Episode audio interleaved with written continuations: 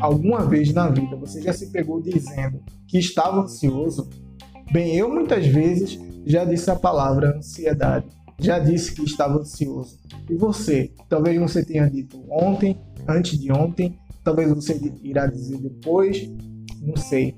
Ansiedade é um tema que está na boca de muitas pessoas e muitas vezes é um tema que a gente não para para pensar sobre o que é e sobre quais são os efeitos sobre nós. E muito menos ainda qual a possível relação da ansiedade com a filosofia. O meu nome é Maximilian e hoje eu vou tentar mostrar a você como a filosofia pode lhe ajudar a entender um pouco mais sobre a ansiedade, sobre os momentos de estresse que você vem vivendo.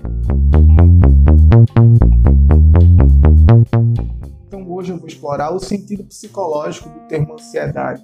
Ansiedade é muito parecido com o conceito de medo, só que o medo, enquanto tem uma causa presente no momento em que é sentido, a ansiedade, pelo contrário, tem uma causa no futuro. Quer dizer, a gente tem medo, a gente fica ansioso quando uma coisa que a gente quer muito que aconteça tem um risco de não acontecer. Ou quando a gente está sob uma situação que a gente quer que não aconteça e que provavelmente ela pode acontecer. Então, a ansiedade está presente na vida do ser humano há muito tempo. Desde quando o homem precisava caçar e se proteger na, nas savanas africanas, o homem ficava tentando é, tentava prever certas situações. Mas ao tentar prever certas situações, a gente acaba percebendo que não temos controle sobre as situações que ainda estão por vir, sobre o que pode acontecer. Então é nesse momento que a gente percebe que não tem o controle que a gente acaba ficando ansioso. Então a ansiedade do ponto de vista psicológico, ela tem, ela tem três componentes. Ela tem um componente cognitivo, ela tem um componente psicológico e ela tem um componente comportamental. O componente cognitivo é justamente esse que eu falei, é, são esses pensamentos que a gente acaba tendo de descontrole sobre a nossa própria vida, de descontrole sobre os eventos que podem vir a acontecer. Então, esses pensamentos nos causam ansiedade. Também tem o componente psicológico, que são é, em relação à interpretação dos efeitos que acontecem no nosso corpo. Os efeitos como a tontura, o suor, a palpitação no coração e a respiração acelerada são é, efeitos que podem acontecer no nosso corpo enquanto, enquanto temos esse pensamento de descontrole sobre coisas que são muito importantes para nós e que nos deixa extremamente estressados. E também há o componente comportamental, que é a tentativa de fuga de certas situações, a diminuição da nossa participação em certas situações que nos causa desconforto, é a fuga, inquietação, então, esses são os três componentes da ansiedade que nos causa muito desconforto sob esses momentos de tensão. Então, a ansiedade é um processo cognitivo, emocional e comportamental que nos alerta sobre certa situação futura, seja tanto aquela situação que a gente quer que aconteça, como, como aquela que a gente quer evitar, ou seja, que a gente quer que não aconteça. A ansiedade tem, tem cura, e se essa ansiedade vem progredindo e está lhe causando muitos danos, você pode procurar ajuda médica especializada, que com certeza você vai melhorar. Mas existe uma, uma chave que você pode usar para tentar tratar a sua ansiedade se ela for um pouco menor do que esses traumas de ansiedade e de angústia que você poderia ter, que são os pensamentos.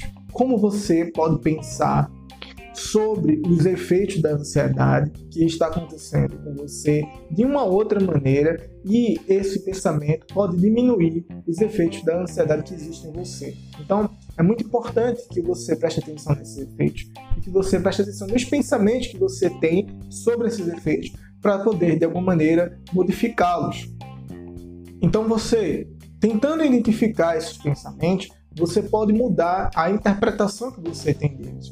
Ao invés de pensar, eu não consigo passar por essa situação, você pode pensar, eu consigo enfrentar essa situação, eu consigo superar esses problemas.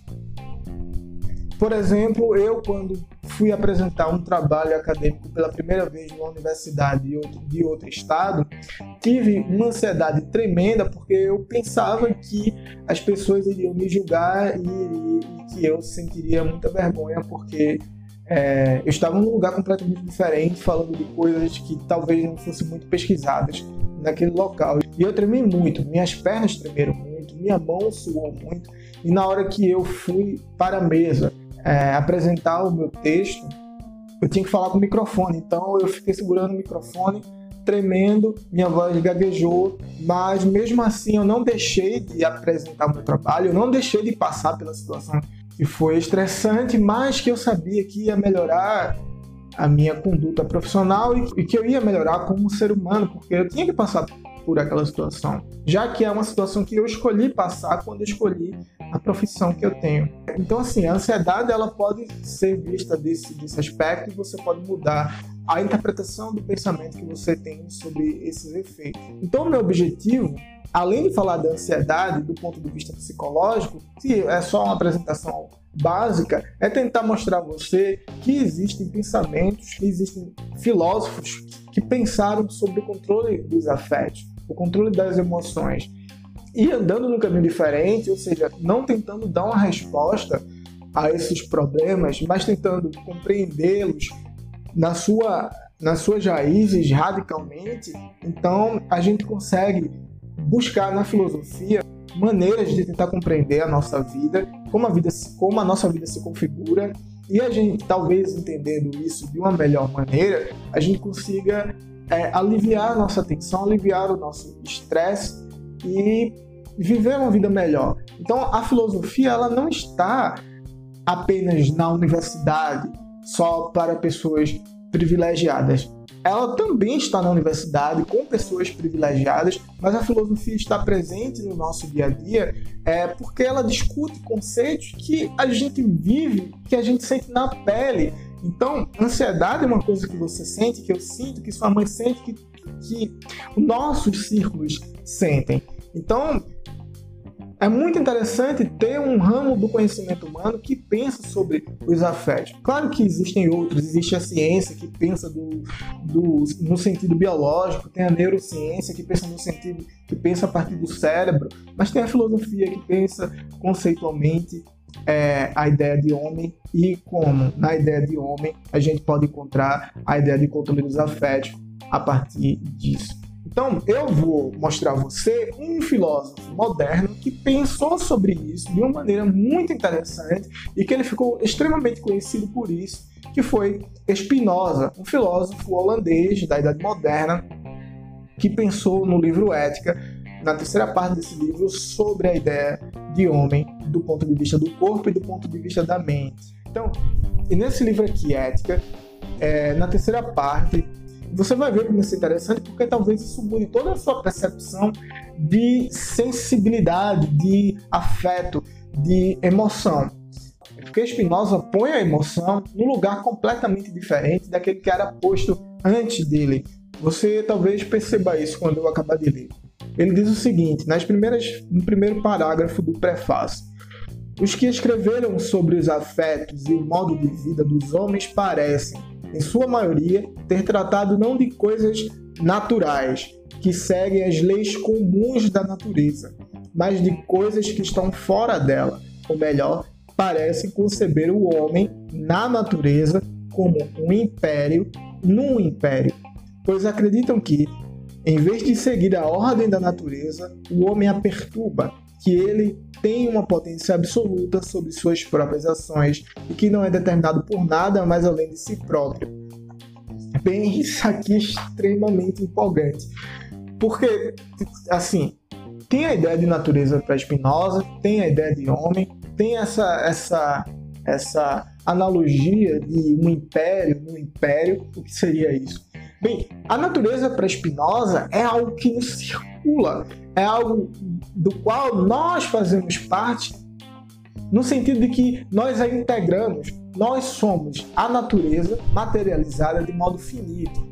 Quer dizer, tudo que existe faz parte da natureza e tudo que existe é materialização da natureza de modo é, finito, passageiro, que se acaba. Então nós seres humanos nós nascemos, nós crescemos, nós morremos e nós nos acabamos e vivemos nesse ciclo.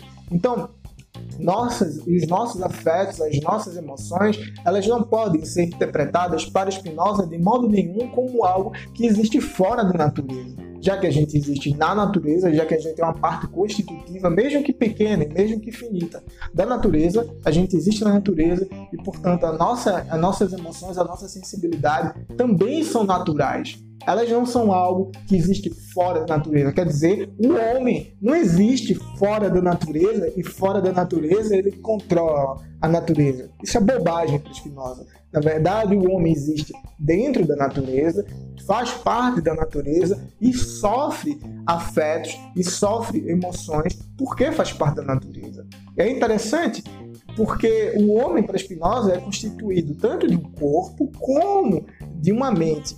E, e, o corpo tem a capacidade de sentir, de ser afetado e de afetar as coisas. Enquanto o corpo tem essa capacidade, a mente tem a capacidade de pensar isso que o corpo sente. Por exemplo, se eu sentir uma brisa, a, a luz do sol, agora no fim da tarde, tocando minha pele, ao mesmo tempo, a minha mente tem essa ideia de brisa, de luz do sol, de tarde, que acontece simultaneamente com as afecções, com aquilo que meu corpo sofre.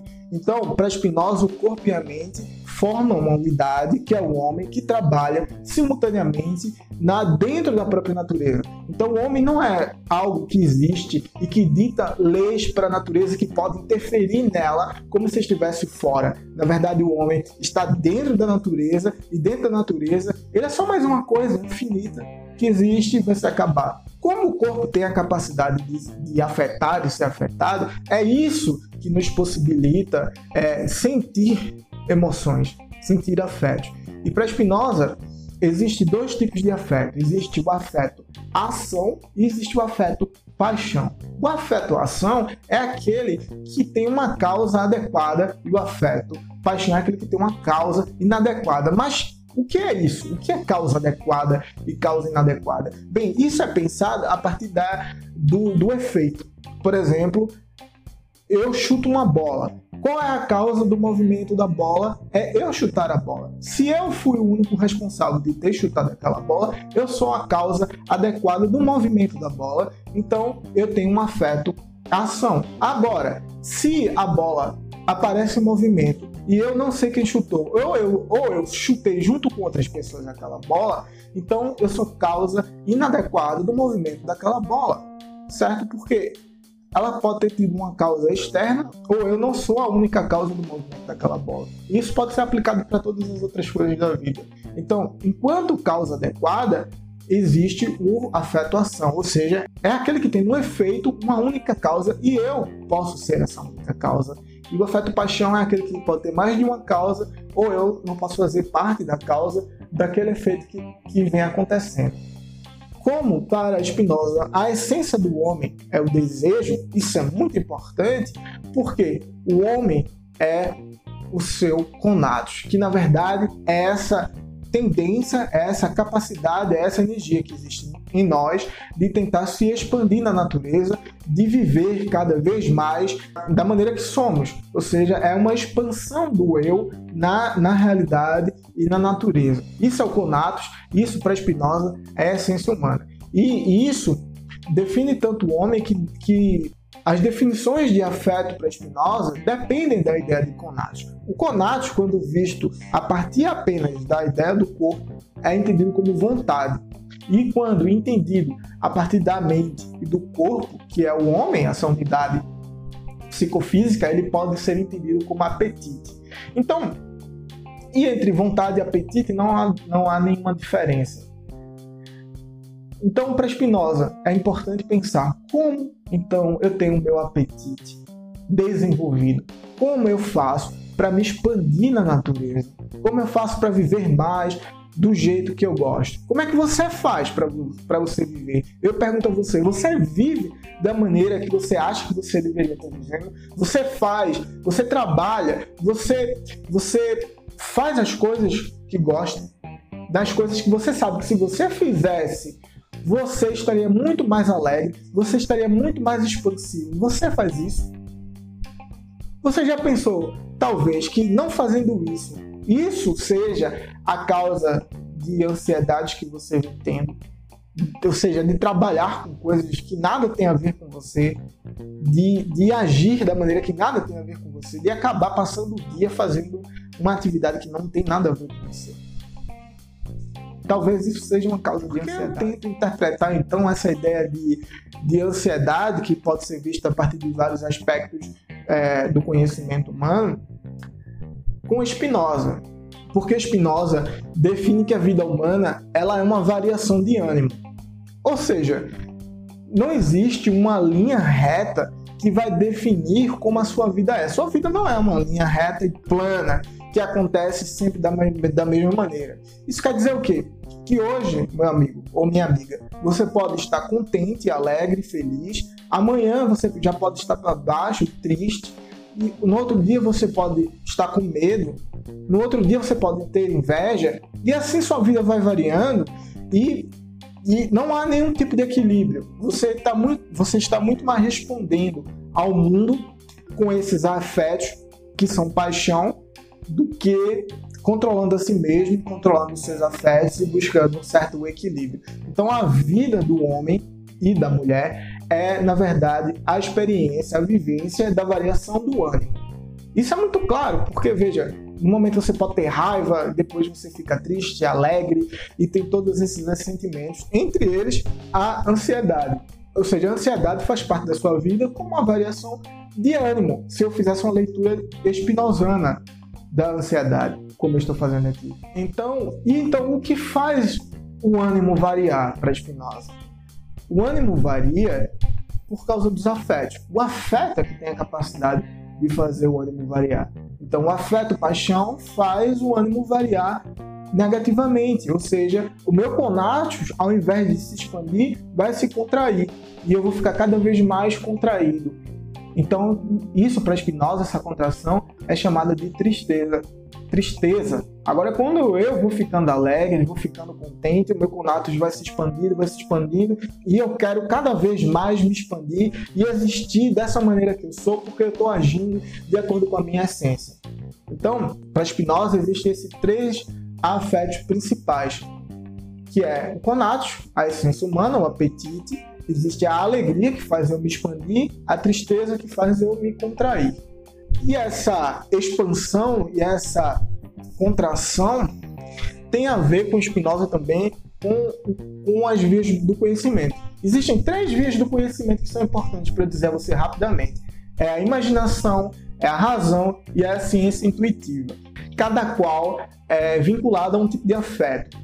Por exemplo, a imaginação está vinculado à ideia de afeto e paixão, a razão à ideia de afeto ação, a ciência intuitiva também. Só que da razão para a ciência intuitiva é, é, existe uma passagem e a razão serve como essa, como essa ligação da imaginação para a ciência intuitiva. Então ele, ela é esse elo entre as duas. Ela, então ela serve para ajudar você é, avançar, evoluir. A razão não é a finalidade, então do conhecimento do homem, mas a ciência intuitiva. A imaginação, ela depende da, da razão inadequada e ela depende do afeto-paixão. Eles estão vinculados por causa disso. Como a razão inadequada é aquilo que eu não sou causa única daqui, daqueles efeitos, então a causa é externa a mim, então isso pode causar, isso pode, isso pode fazer com que eu não entenda as causas daquilo que está acontecendo e a minha mente tente fechar essas brechas da, da falta de causa do, do efeito, e quando ela faz isso, ela acaba errando. Ela acaba criando causas que na verdade não existem. Por exemplo, eu, ao receber uma brisa de uma janela que tem ali, posso muito bem achar que essa brisa é causada por um ventilador gigante que tem mais para frente. A minha mente pode, poderia pensar isso imaginativamente, mas não, eu sei que não é essa a causa, mas isso é um exemplo de imaginação. Você pode imaginar que a Terra é plana, certo? Porque você não entende as causas que fazem que a Terra seja do jeito que é, que desde Copérnico a gente entende que a Terra não é plana, que muitas pessoas morreram por causa disso. Mas hoje, como existe gente que não entende as causas, que não entende a lei da gravidade, não entende as leis de Newton, não consegue compreender que a Terra não é plana. E aí elas vivem imaginando, elas vivem afetadas de paixão. E então, contrário à paixão, existe a razão. A razão, na verdade, é conhecer as, as noções comuns, os conceitos que, que fazem parte de todas as coisas. E a razão depende agora de causas adequadas. É saber quais são as causas, saber se eu faço parte ou não de, dessas causas. Mas a razão ainda não é o conhecimento final que o homem pode ter para Spinoza, é sim a ciência intuitiva. Porque para Spinoza, a natureza é o todo que o homem está inserido. E esse todo ele chama de Deus. E esse Deus é imanente. Isso é muito importante e isso, é assunto para outro vídeo, é imanente porque Deus não existe afastado da natureza, ditando como as coisas devem ser. Deus, na verdade, se manifesta na natureza e todos eh, os objetos, todos os indivíduos que existem na natureza, na verdade, são manifestação de Deus e do divino. Mas isso não é. Então a gente está dentro de, da natureza, então a gente faz parte de Deus, a gente, na verdade, é uma manifestação de Deus. Eu faço parte de Deus, você também, e assim por diante. Então, o homem que tem a capacidade de ser afetado por causa do seu corpo, que tem afetos paixão, ele pode imaginar, ele pode ter razão e pode ter a ciência intuitiva.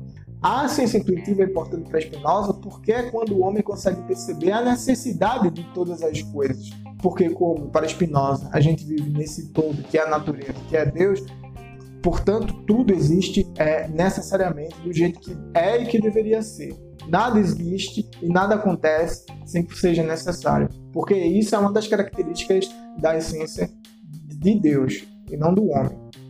Então, tendo essa capacidade, o homem está sempre nessa condição de imaginar e de passar para a razão. A gente está sempre imaginando. Por quê?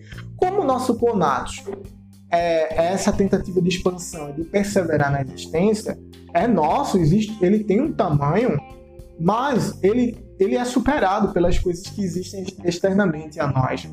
Por exemplo, é, o mundo todo, a natureza toda, ele, tem, ele supera infinitamente a nossa vontade, nosso apetite. E quando isso acontece, a gente vai acabar imaginando, porque a gente não sabe mais a causa daquilo que está acontecendo e nossa mente tenta preencher essas lacunas. Quando a gente conhece, a gente vai passar para a razão.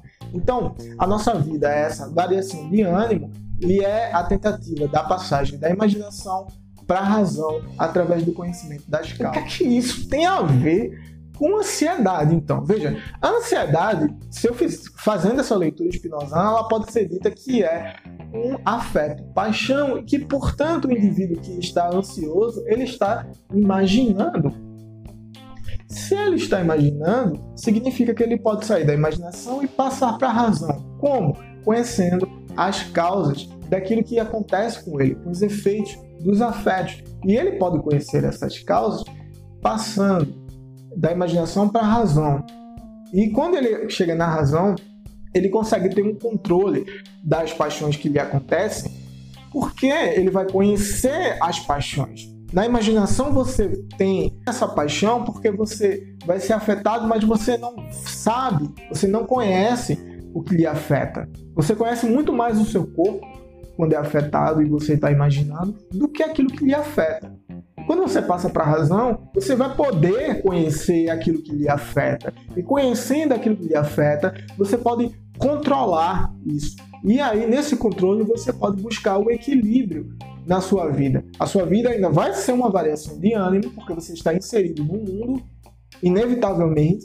Mas, se houvesse um gráfico, por exemplo, iria ser um gráfico mais um gráfico ameno, sem esses picos de variação. Porque você teria agora a capacidade de entender suas paixões e se controlar. Então, a ansiedade, do meu ponto de vista, a partir da leitura de Spinoza, ela é um afeto, paixão que leva você a imaginar coisas que na verdade talvez não façam sentido. Quer exemplo? Por exemplo, uma pessoa vai ao médico, faz um exame e só vai receber o resultado do exame daqui a um mês.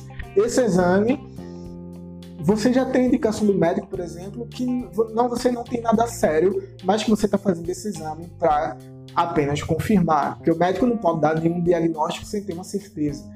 Então você vai para casa, só que durante esse mês você fica muito ansioso porque mesmo o médico tendo dito que você não está doente, que provavelmente você, você não tem nada grave, você ainda tem medo de que você receba um diagnóstico negativo e que você fica muito mal. Então você começa a ter dor de barriga, você começa a suar, você começa a ter palpitações, e aí você, com uma característica da ansiedade, começa a interpretar esses seus sintomas do corpo como algo negativo. E aí isso pode levar você para certos distúrbios e esses distúrbios são tratados por médicos especialistas.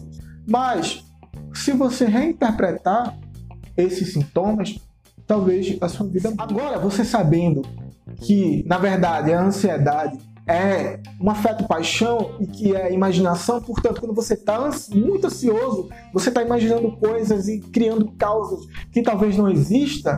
Se você pensar, ah, realmente eu estou pensando coisas aqui que o médico disse que nem vai existir. Então por que você está perdendo tempo, sabe? Se, se maltratando? Por que você está perdendo tempo imaginando que pode ter uma vida é, que talvez nunca venha existir? Por que você perde tempo dando importância demais, ficando muito ansioso, indo para o seu trabalho, o local onde você ganha o seu dinheiro para que você possa viver materialmente?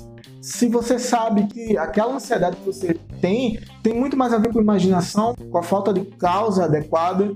Ou seja, por que, que você sente tanta ansiedade com aquilo que o seu chefe diz? Por que, meus amigos? Porque você não está vivendo uma vida de liberdade. O que isso quer dizer? Como Conatos é a essência humana, essa expansão e como a alegria é tudo que expande a minha vontade de viver e a tristeza não é o que diminui, e você vive fazendo coisas que você não quer, talvez você não esteja vivendo uma vida livre. Talvez você esteja sendo é, escravo. Escravo no sentido de viver em dissonância consigo mesmo, não escravo no sentido político do termo. Escravo no sentido de que você quer ser muito alguma coisa e você sabe que essa coisa é você, é isso que te define e é isso que você quer fazer e que se você fizer isso, você vai viver uma vida alegre, uma vida é, no qual você quer cada vez mais se expandir. Isso não quer dizer que a vida vai ser fácil. Não quer dizer de maneira nenhuma que a vida vai ser fácil. Na verdade, é justamente o contrário. Quando você tenta é, viver de acordo consigo mesmo, viver em sintonia com o seu conate, com a sua essência, de maneira individualizada, você vai sofrer as consequências da sociedade que muitas vezes é, reprime esse tipo de atitude. Então, uma pessoa que tem ansiedade pode-se dizer que ela, ela vive sobre o efeito do, das paixões, do afeto paixão, que ela vive imaginando coisas e que ela vive em dissonância consigo mesma porque ela não faz as coisas que quer. Já uma pessoa livre é aquela que vive de acordo com o conato de acordo com as afecções individuais que ela teve, ela tem esse contato individualizado, a sua essência, e ela quer viver se expandindo, fazendo o que quer. Isso é muito interessante e essas pessoas que conseguem fazer isso são as pessoas que acabam se destacando na sociedade e que a gente fica observando a vida delas. São as pessoas que vivem de maneira autêntica, porque elas vivem de acordo com consigo mesmo, com a sua própria essência.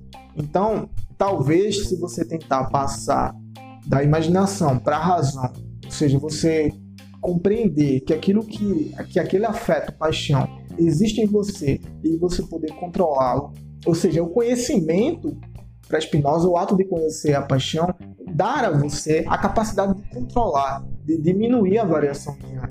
Apesar de que ela sempre vai existir, mas vai diminuir. Ou seja, você vai sair da imaginação, porque você vai parar de criar causas você vai agora tentar ser livre, que é viver de acordo com a sua própria essência.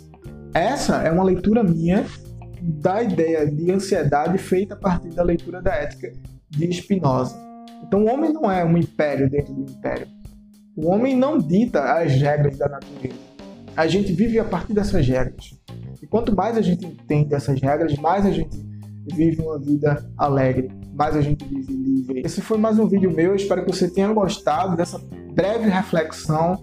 Se você gostou, se inscreve no canal, dá gostei. Se não gostou, também clica aí não gostei. Se, se teve dúvida, deixa um comentário ou me manda e-mail. Na próxima semana eu vou continuar com outro vídeo nessa playlist e vou cada vez mais tentar mostrar a você que a filosofia tem muito mais a ver com a sua vida do que você imagina. Eu escolhi Spinoza porque estou nesse momento da minha vida muito influenciado por Spinoza e acho um filósofo magnífico que pode nos ajudar a viver de uma maneira melhor. Então, até mais, até a próxima semana. Meu nome é Max Villa.